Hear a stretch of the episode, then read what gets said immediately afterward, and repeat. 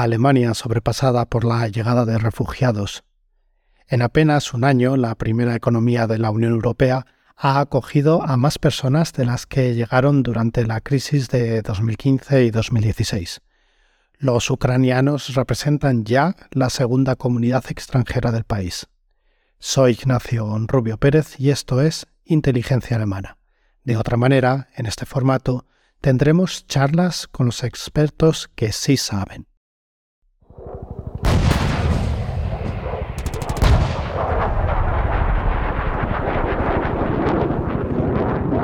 24 de febrero de 2022.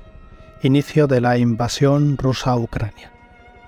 Los civiles huyen y se reparten por diferentes países de Europa, Polonia, Rumanía y también Alemania. En solo tres meses, entre marzo y mayo, llegaron al país germano dos terceras partes de los 1,1 millones de personas que han encontrado en Alemania su refugio. Ahora, son el principal grupo de población foránea por delante de los turcos, quienes tradicionalmente lideraban este ranking, según la Oficina Federal de Estadística de Statis. La estructura poblacional cambia. Muchos ucranianos empezaron a regresar a su país a partir de mayo de 2022. Statis ha contabilizado 139.000 retornos, por lo que el número actual de ucranianos en Alemania se sitúa en torno a las 960.000 personas. Así, se supera el número de refugiados llegados entre 2014 y 2016 desde Irak, Siria y Afganistán. Por aquel entonces, la canciller Angela Merkel hizo su famoso llamamiento a la sociedad alemana. Había un reto por delante, 31 de agosto de 2015.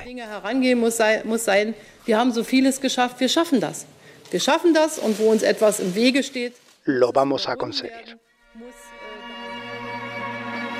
Superamos en Alemania en 2023 los 84 millones de ciudadanos. En realidad, no es tanto el número de personas lo que supone un reto, sino la forma de gestionar el flujo migratorio de personas que buscan refugio y apoyo. ¿Ha aprendido Alemania de la experiencia acumulada en la anterior llegada de refugiados? Lo cierto es que a medias.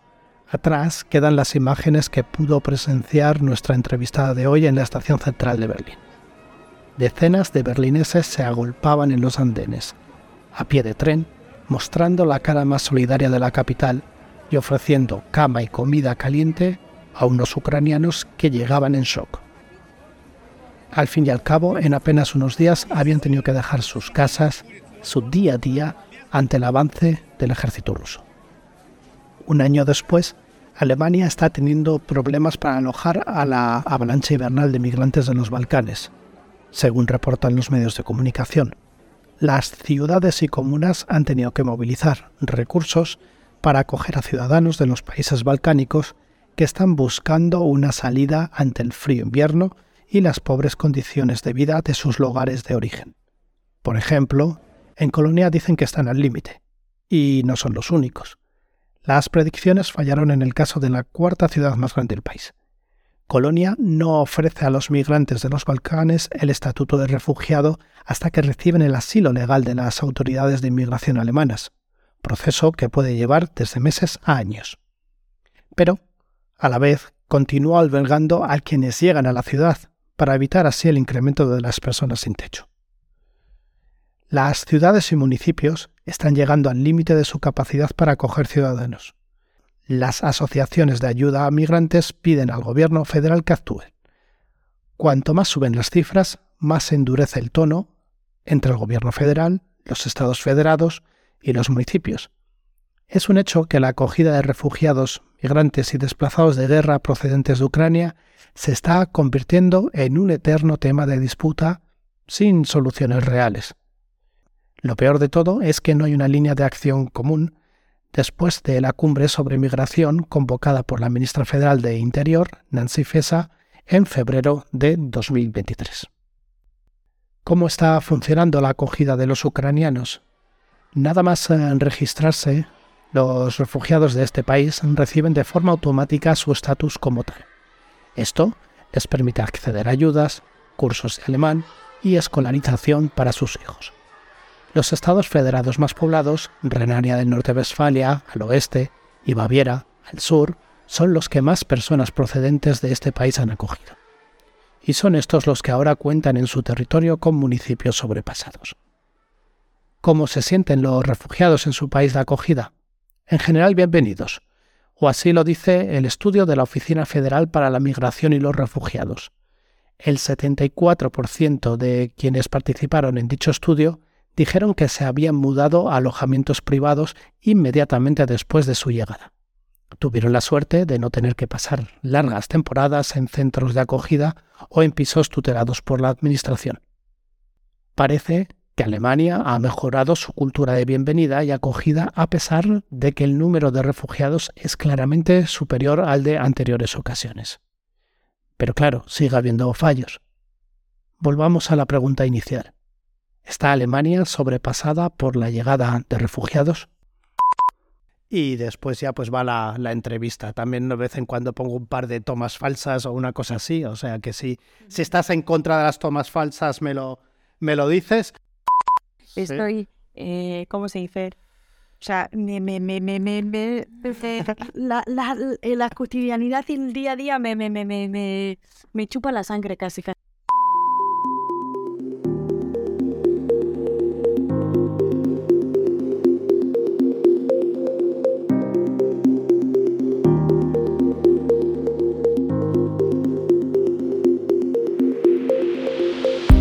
Para hablar de refugiados en Alemania contamos con Anne Irazábal, corresponsal de EITB, la radio televisión pública vasca. Anne es una periodista de raza, de esas de las que quedan pocas. Terminó la carrera y puso rumbo a Palestina con el objetivo de cumplir el conflicto palestino-israelí. Ese sería el primero de muchos otros destinos en los que siempre puso el foco en las personas refugiadas, en las que más sufrían. Líbano, Egipto, Jordania y Libia primero, Grecia, Italia y la crisis migratoria después. Ahora, Alemania, con escapadas a Ucrania, donde vivió de hecho los primeros compases de la invasión rusa desde un búnker. Hola, Anne Ongetorri, bienvenida a Inteligencia Alemana, ¿cómo estás? Muy bien, encantada de estar con vosotros y muchas gracias Ignacio por, eh, por invitarme. El placer es mío, de verdad. Em, si te parece, hablemos sobre refugiados. 1,1 millones de refugiados ucranianos han llegado a Alemania desde el inicio del conflicto. ¿Y cuál es eh, la situación actual de estos y cómo se les ha acogido durante el último año, Anne? Bueno, yo creo que la respuesta, eh, no solo alemana, sino europea, ha sido maravillosa. Eh, además, se ha visto una gran contradicción, yo creo, ¿no? Con, con el drama de, de, los refugiados que vimos, por ejemplo, en 2015, donde Europa insistió en que era imposible recibir a tanta gente, eh, que el sistema de acogida no era capaz de soportar el peso de una llegada de estas características con los ucranianos, se ha visto que con voluntad política y humana sí es posible. Eh, la situación actual yo creo que es eh, muy cambiante, porque hay un grupo de refugiados, sobre todo mujeres y niños, que llegaron el año pasado entre febrero y marzo, que se quedaron en Alemania donde los niños están escolarizados, donde las mujeres han podido de alguna manera empezar a trabajar, pero hay otro grupo que es muy difícil saber de cuántas personas estamos hablando que va y viene. Es decir, que mm. dependiendo de la situación en, Ucrania, em, busca refugio otra vez, por ejemplo, en Alemania o en Polonia, pero luego decide volver a casa, ¿no? Em, y entonces, esa, yo diría que ese ir y venir se vive sobre todo con ucranianos que son de la zona oeste del país, que teóricamente es un poco más tranquila, pero que cuando hay ataques, eh, digamos, puntuales, pues decide escapar. Eh, yo diría que la situación es cambiante, pero entre aquellos que buscaron refugio el año pasado y que se han de alguna manera encontrado con, con una política de puertas abiertas, pues eh, bueno, pues se están intentando adaptar. Claro, ¿qué pasa? Que Alemania está haciendo frente a una situación muy difícil. Por ejemplo, Berlín. No todas las ciudades están en, las mismas circunstancias, pero Berlín, que vive un problema de vivienda muy importante, pues claro, todas estas llegadas eh, están haciendo, están empeorando mucho la situación de la, de la ciudad desde el punto de vista de la vivienda, ¿no? Donde cada vez es más difícil encontrar un piso, y donde, claro, se están viendo todas estas problemáticas.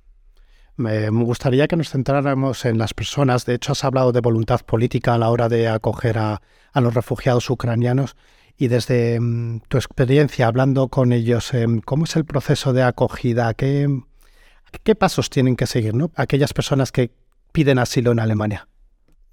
Bueno, en la, mm, la burocracia alemana es bastante mm, difícil desde el punto de vista del idioma. y también los alemanes son muy metódicos, tienen em, una forma muy concreta de llevar a cabo las cosas. Y entonces, eh, con las crisis de refugiados se ha visto que, claro, eh, muchas veces la voluntad política se topa con una burocracia eh, muy difícil de agilizar. Pero para los refugiados ucranianos está siendo, yo diría que más fácil, es decir, llegan, em, entran dentro de una oficina que les de alguna manera registra y después de este registro, donde eh, tienen que eh, facilitar algunos documentos que en su caso es más fácil, por ejemplo, el certificado de nacimiento, de dónde vienen, en qué situación se encuentran, em, son, em, entran dentro de un sistema de acogida. Algunos que, por ejemplo, pueden permitirse eh, pagar un apartamento o tener eh, un sitio donde poder dormir porque tienen eh, familiares aquí en Alemania, pues van ahí. Otros son enviados a centros de acogida temporales. Y a partir de ahí, yo creo que la primera, el primer objetivo del sistema alemán, y yo creo que eso es muy importante, es la escolarización de las niñas y los niños. Y con la escolarización de las niñas y los niños, yo creo que empieza ya digamos, la integración, ¿no? Eh, es decir, vamos a, vamos a hacer que estéis, seáis parte del sistema y la mejor manera es aprender el idioma y entrar dentro del, digamos, del sistema educativo. A partir de ahí pasan un tiempo, unos meses, hasta que consiguen un documento temporal y con ese documento temporal ya algunos pueden empezar a trabajar. Em, por lo que me estás dando a entender, se les ha facilitado, por así decirlo, entrar en la, en la rueda ¿no? de la integración social, algo que a lo mejor en lo que es la anterior, digámoslo así, crisis migratoria no se ha dado. Parece que esta es una de las lecciones que quizá hemos aprendido en comparación con 2015 y 2016. Sí, eh, ha sido más fácil. Quizá también porque em, son refugiados europeos, aquí hay un componente también yo creo que racista, ¿no? no que no solo depende de Alemania, es decir, que, es, que hemos visto en toda Europa, pero también un componente de empatía, de, de, cercanía, porque hmm. a la hora de, presentar muchos documentos para los ucranianos ha sido mucho más fácil em, en ese sentido. Eh, muchos no han tenido que justificar por qué escapaban porque era claro, es decir, estaba, eh, lo veíamos todos, todos los días. Eh, en el caso, pero fíjate que en el caso de, de los solicitantes de asilo que llegaron en 2015 y sobre todo con los primeros que Alemania acogió, porque vamos a recordar que en 2015 Merkel abrió las puertas y eh, dejó que entraran más de un millón, es decir, un millón y medio de solicitantes de, de, asilo sirios, sobre todo sirios, iraquíes y afganos, pero el grueso era la población siria. Luego en 2016 llegó a un acuerdo con Erdogan y cerraron las, las fronteras, pero ese millón y medio de personas que llegaron en 2015 eh, también se han integrado muy bien. Es decir, claro, creo que eh, según los últimos datos que he leído, más del 50% de ellos están trabajando ya con contratos indefinidos. Em, ha sido una, fue una apuesta muy arriesgada por parte del gobierno de Merkel, pero siete años después, ocho años después, que cumpliremos ya en, en agosto, septiembre, porque ahí es donde llegaron, eh, se está viendo que fue, que fue una apuesta ganadora en ese sentido. Es decir, que, que no ha sido tan difícil que todas estas personas hayan encontrado un hueco, estén trabajando, los niños estén escolarizados. Muchos de ellos han conseguido ya la nacionalidad alemana. Eh, costó más y se vio que había voluntad política para coger a un número concreto y luego ya se cerraron las fronteras, pero también hemos visto con el tiempo que aunque digamos, burocráticamente fue más difícil, hubo más racismo, hubo un movimiento en contra que hizo más ruido en ese sentido, pero que también ha sido posible. Vamos a dar un salto en el tiempo, 4 de marzo de 2022. Miles de ucranianos huyen de la guerra y muchos de ellos tienen como destino prioritario Alemania. Principalmente llegan en trenes desde Polonia y es por eso por lo que la estación central de Berlín se convierte en el primer punto de ayuda de Alemania. La estación central de Berlín se ha convertido en un punto de apoyo para miles de personas. Casi 8.000 han llegado en las últimas horas. Como veis, cientos de voluntarios movilizados para dar comida caliente en este lado de las vías y aquí ropa, ropa de abrigo. Las personas que llegan, los refugiados eh, eh, ucranianos que llegan aquí son divididos entre aquellos que se quedan en Berlín y los que son transportados a otras ciudades alemanas. Aquí se están preparando para lo peor, esperan una llegada masiva si al final se abren los corredores humanitarios que han prometido en Ucrania y por eso están movilizando a toda la ciudadanía. En esta parte de aquí, como podéis ver, ciudadanos están ofreciendo cobijos, sus casas, para que los ucranianos puedan dormir. Nosotros hemos estado aquí esta mañana en uno de los trenes que acaba de llegar desde Varsovia. Es uno de los trenes directos que llega desde Varsovia a Berlín lleno de refugiados ucranianos. En la estación principal de la capital reciben comida, ropa y medicamentos en este primer punto de ayuda. Las familias están exhaustas Anastasia ha escapado de Kharkiv, la ciudad más golpeada de Ucrania, con su hermana y su madre. Los hombres se han quedado a luchar y ahora buscarán cobijo en Düsseldorf, en casa de amigos. En este lado, familias alemanas se inscriben para acoger en sus casas a los recién llegados, pero muchos refugiados están completamente perdidos y no saben si quedarse en Berlín o marcharse a otra ciudad. Alesa es de Kiev, acaba de llegar y en vez de pedir asilo se ha puesto a trabajar como voluntaria. Espera una llegada masiva en los próximos días porque la guerra puede durar y pocos se quieren quedar en Polonia. Entre los voluntarios también nos encontramos con ciudadanos rusos que viven en Berlín. Este joven dice que siente vergüenza por lo que ha hecho Putin y que ahora es el momento de ayudar a todos los seres humanos, provengan de donde provengan. A ti, como periodista de la radiotelevisión pública vasca, te tocó cubrir ese momento que era un momento excepcional. ¿Qué recuerdo, después de un año pasado, qué recuerdo tienes de esos días? Bueno, yo tengo el recuerdo de que acababa de salir de Ucrania esos días, porque em, yo los primeros días de la invasión eh, estaba en, en Kiev, entonces em, me tocó cubrir un poco esos primeros días de confusión, de guerra, de huida masiva desde el punto de vista ucraniano, ¿no? Em, entonces cuando, cuando salí y volví a, digamos, a mi, a mi corresponsalía, que es Berlín, em, tenía como una especie de sensación de déjà vu, porque en 2015 también cubrí la llegada masiva de refugiados sirios eh, a, a Múnich y también a Berlín, entonces decía, se está repitiendo, ¿no? Y vi cómo las redes de solidaridad que se habían configurado en 2015 funcionaron también, es decir, no se había desmantelado esa red de solidaridad. Y eso hizo que el año pasado fuera más fácil para voluntarios, para activistas, para asociaciones volver a organizarse. Es decir, volver a, a configurar un sistema que fuera fácil, fuera eficiente y diera respuesta a una situación de emergencia. Entonces, yo cuando llegué a Hauptbahnhof, a, la, estación central de Berlín esos días, lo que vi es eh, lo que todos conocemos como la eficiencia alemana. Es decir, eh, llegan miles de personas todos los días, ¿qué respuestas hay que darles?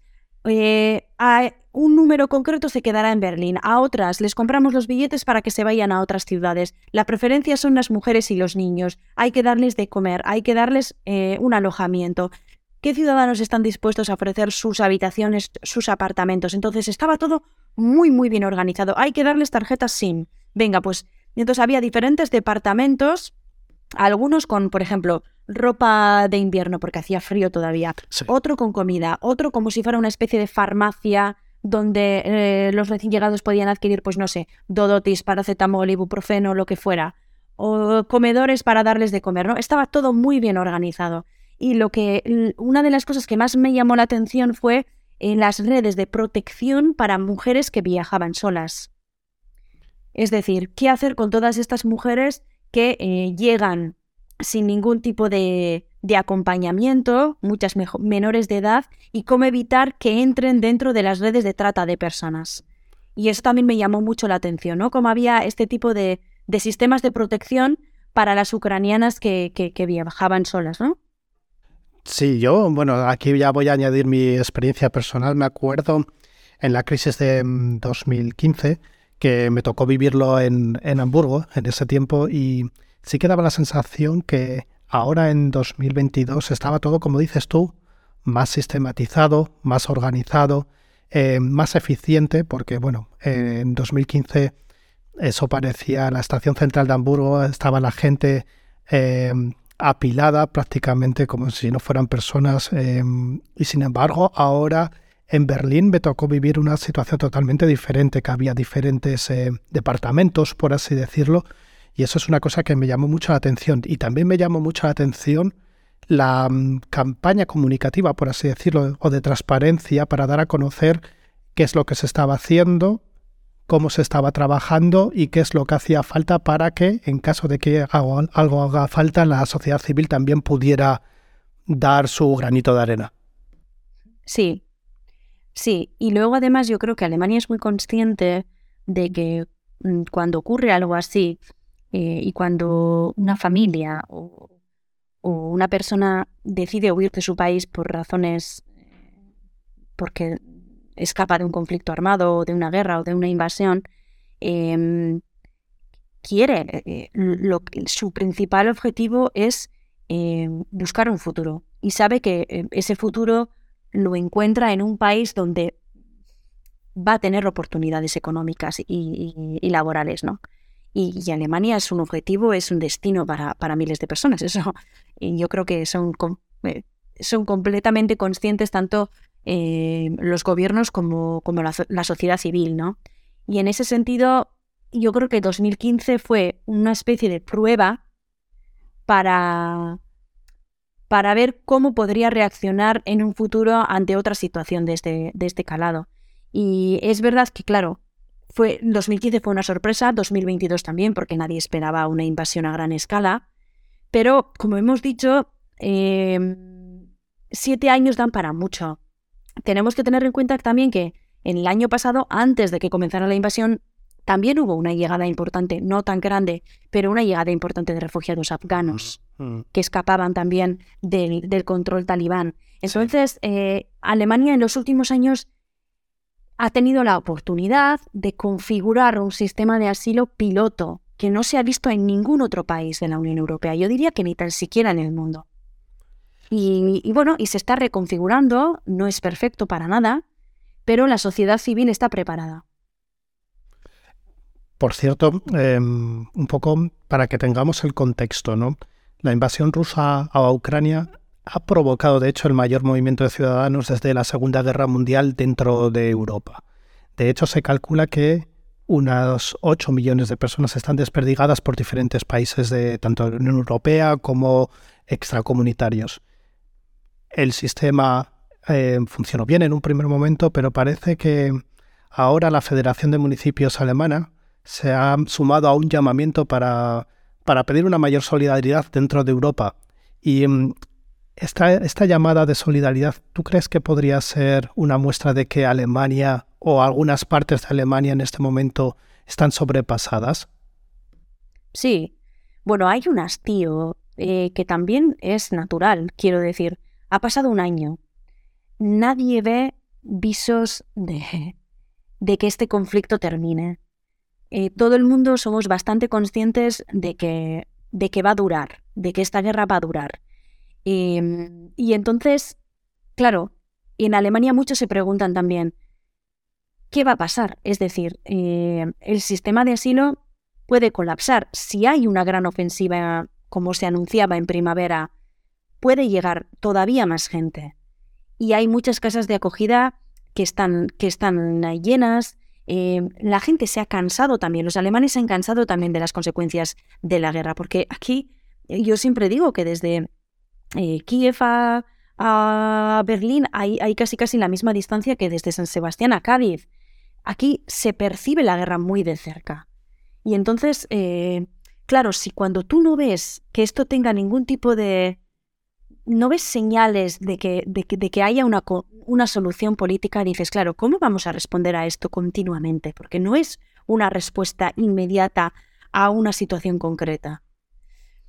Y ahí es cuando se pone a prueba la solidaridad de un pueblo. No, no es al principio, sino cuando pasa el tiempo. Y claro, eh, hay muchas ciudades alemanas, como por ejemplo Berlín, que ya sufren un problema, por ejemplo, de vivienda enorme, donde las escuelas están completamente llenas, donde la burocracia no responde ya en una situación normal a las, a las necesidades que tiene la población. Y claro, mm, eh, no, es no es fácil gestionar esto. Así que yo creo que que sí, que estamos en una situación de impasse en el que no se entiende muy bien hacia dónde estamos yendo, pero la gente es cada vez más consciente de, este, de que este conflicto va a durar y claro, eh, esto puede provocar un hastío en la población, eso está claro. Y de hecho estás eh, nombrando ya en varias ocasiones el caso de Berlín, eh, que determinadas instalaciones se están quedando sin, sin sitio para, para acoger a más personas. No sé si mm, echando un ojo a la visión general en Alemania, si nos puedes dar dos, tres claves de en qué estados federados o comunas van quedando menos recursos para hacer efectiva una buena acogida de refugiados. Em, mm, por lo que yo he, mirado un poco cómo está el tema del sistema de, acogida, eh, yo creo que el más saturado es Berlín. Pero eh, tiene sentido porque es donde llegan los trenes directos hay, otras ciudades donde también hay trenes directos desde Polonia, pero digamos es la capital. Es el lugar donde mucha gente mm, tiene familiares o tiene conocidos. Em, es el lugar donde más refugiados sirios se quedaron en 2015, donde más afganos llegaron también en 2022. Hay muchas críticas de que eh, solicitantes de asilo que llegaron antes de ucranianos han sido de alguna manera eh, enviados a otros lugares para poner en su lugar a refugiados ucranianos. Entonces, eh, yo donde cuando leo la situación actual de los centros de acogida, eh, veo más movimiento y más desplazamiento, por ejemplo, en Hamburgo, en Düsseldorf, veo que está mejor organizado que la situación que estoy viendo en, en Berlín. Y claro, eso es mm. lo que más preocupa. Yo creo que y esto igual nos estamos yendo a otros discursos, pero una de las razones por las cuales en las últimas elecciones em, de Berlín, que se repitieron, eh, ganó el Partido Conservador es porque refleja un poco ese hastío. Eh, no solo desde el punto de vista de los refugiados, pero también es como estamos sobrepasados desde todos los puntos de vista. Y claro, al final eso se, al final eso, claro, se, se nota. Em, quisiera que, que, habláramos un poco sobre em, el proceso, no tanto el proceso de em, acogida, sino sobre la integración efectiva ¿no? de, de tanto de los migrantes como de las personas refugiadas. Bueno, en realidad son todos migrantes. y quisiéramos, voy a lanzar la pregunta y tú me la contestas. ¿Tú crees que los inmigrantes son más criminales que el resto de la población, porque este es uno de los mantras de las, de las consignas que están agitando la derecha radical y en el caso de Alemania, Alternativa para Alemania, desde el año 2015. Echando un ojo primero a lo que es eh, los refugiados que llegaron en 2015 y a los actuales de Ucrania, ¿son los inmigrantes más criminales o esto es simplemente puro discurso? No, no, es eh, estadísticamente es falso. Y, no, es que no hay nada más que ver los datos. No son más criminales para nada. Yo, eh, según los últimos eh, datos que he, podido corroborar, aunque en Alemania tienen mucho cuidado en publicar, eh, cuando se dan los índices de criminalidad, tienen mucho cuidado en, publicar las nacionalidades. pero sí te dicen que, por ejemplo, la principal amenaza del país en estos momentos es el terrorismo de extrema derecha. Es decir, justo lo contrario. Es el terrorismo xenófobo, son los grupos neonazis, son los movimientos de ultraderecha Entonces, eh, yo creo que... Eh, y además, Alemania es un país que en ese sentido mm, debería ser analizado positivamente, porque es uno de los pocos estados que admite que hay un problema con la extrema derecha mm. y que está completamente, em, digamos, dentro de las estructuras del Estado y que hay que controlarlo con lupa, ¿no? Así que yo diría que es todo lo contrario a las consignas que, que proclama eh, partidos como alternativa para Alemania. Además, una de las variantes que me parece muy, muy interesante de señalar, y lo habías indicado al principio de la charla, es eh, lo que estas personas al final, una vez que han, que han completado o que ya están integradas en el sistema, lo que aportan después incluso económicamente al país. Em, hasta hace muy poco había siempre eh, un debate en Alemania, si Alemania era un país eh, de migración, eh, si, era, si, si, eso correspondía a su ADN. Y el, desde el año 2000 yo creo que esa respuesta, que esa pregunta ya está respondida. Em, contamos con un gran número de población que tiene raíces inmigrantes o de, de otros países y que están aportando a la economía también si lo miramos desde términos más, por así decirlo, prácticos. Sí, y em, bueno, yo, volviendo a tu pregunta de antes, em, a ver, eh, no somos buenistas en este sentido. Como en todas partes o como, como todos nosotros, hay migrantes buenos y malos, hay refugiados buenos y malos, claro que sí, no todos los refugiados son buenos, quiero decir, pero eh, eh, es que es, es ley de pero relacionar la migración con la criminalidad no tiene nada que ver con eso. Y respondiendo a lo que decías ahora, Mira, a mí una de las cosas que más me llamó la atención cuando llegué a Berlín hace ya un año y medio fue que me pareció una ciudad muy blanca. Es decir, yo me imaginaba una ciudad más multicultural, como por ejemplo Londres, eh, y, me topé con una ciudad mucho más blanca de la que yo me esperaba. Quizá porque Alemania no, no ha sido un imperio, em, no ha sido un imperio colonial hmm. como, como lo fue, como lo fue Reino Unido o Francia, donde tú ves mucha más, sí, ves mucha más multiculturalidad y tenemos que tener en cuenta que Alemania por, por su historia eh, pasó décadas y décadas, o parte de Alemania pasó décadas y décadas encerrada en sí misma, ¿no? Sí. Mientras la otra sí que recibía más migración, mientras el oeste sí que recibía más migración. Este fenómeno ha cambiado en los últimos años, ha cambiado en las últimas décadas, pero es algo bastante nuevo.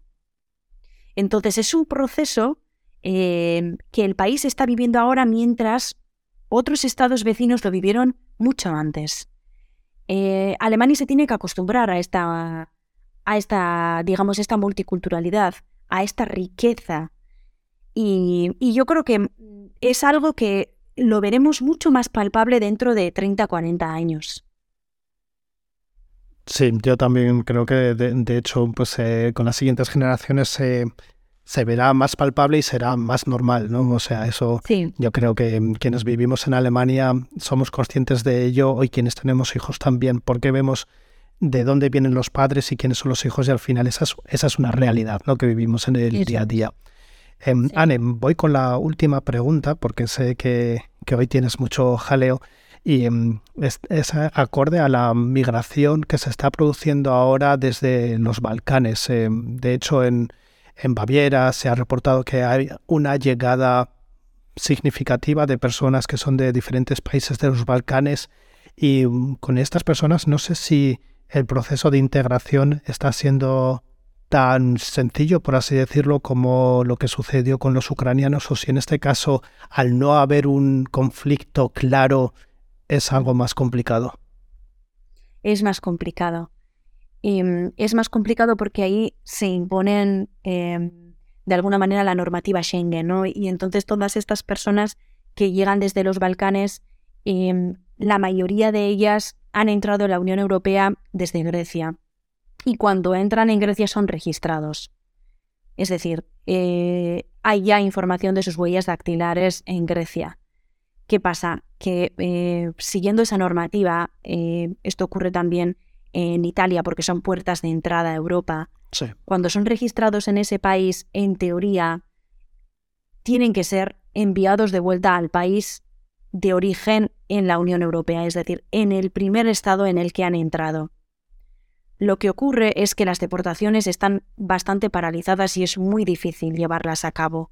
Pero cuando, por ejemplo, una familia afgana que cruzó el mar Egeo, llegó a las islas griegas, eh, cruzó luego a la península y ha hecho, digamos, toda la ruta de los Balcanes a pie hasta llegar a Alemania, en teoría esa familia que ha sido registrada en Grecia, las autoridades alemanas tienen mm, el deber, digamos, el deber, sí, la responsabilidad de enviar, sí, están obligados a mandarlos de vuelta a Grecia. Muchas veces no ocurre. Yo conozco una familia muy cercana de, de afganos que llegaron en 2018 a Grecia, están registrados, pidieron el asilo político en Grecia, en Grecia les denegaron el asilo político, porque a su vez aquí todos ah, es como una especie de, de efecto dominó, ¿no? Cada país te manda al país que tiene, que tiene debajo, es decir, al primero que llegaron. Entonces, Grecia considera que Turquía es un Estado seguro, entonces les han denegado el asilo en Grecia porque podrían volver a Turquía, pero al mismo tiempo no les deportan a Turquía, entonces se quedan en una especie de limbo político legal. ¿Qué hizo esa familia? Que después de estar años y años esperando en Grecia, decidieron ir a Alemania y cruzaron todos los Balcanes y tuvieron la suerte de llegar a Alemania, porque muchos ni tan siquiera lo consiguen. Y ahora están en Alemania. Alemania dice que no les da el asilo político porque tendrían que pedir el asilo político en Grecia, pero en Grecia se lo han denegado. Pero las niñas están escolarizadas en Alemania con lo que ya entran dentro del proceso, ¿no? Eso es. Ya están dentro del sistema, aunque no les han dado un asilo, ¿no? Entonces, bueno, al final siempre hay, hay huecos legales donde si tú tienes un buen abogado o activistas que conocen la situación te pueden ayudar, pues por esos recovecos puedes entrar, ¿no? Y al final esta familia pues lo ha conseguido. Muchas gracias, Anne, por esta charla. Em, a todos vosotros os animo a seguir a Anne en Twitter. Eh, a los que os interesa conocer las claves sobre migración y sobre el pulso político y social de Alemania, podéis encontrarla en arroba. Y por supuesto también podéis ver sus crónicas en ETV y escucharla en Euskadi Ratia y Radio Euskadi, las emisoras en euskera y en castellano de EITV. Por mi parte eso ha sido todo. Muchas gracias Anne y hasta pronto. Hasta pronto y muchas gracias. Ya estamos, Anne. Muchísimas gracias. A ti. A ti, eh, ¿qué, dices? Que tienes ahora que seguir la sesión ¿no? Eh, parlamentaria. Pues sí, porque además es que yo pensaba que, no sé si han votado ya, porque mientras estaba contigo no he visto las noticias, pero me han pedido una cosa para el mediodía sí. y estoy aquí esperando que voten, aunque ya se sabe. Recordad que Inteligencia Alemana cuenta con la colaboración de Rombo Podcast el sello de podcast políticos. Hasta la próxima.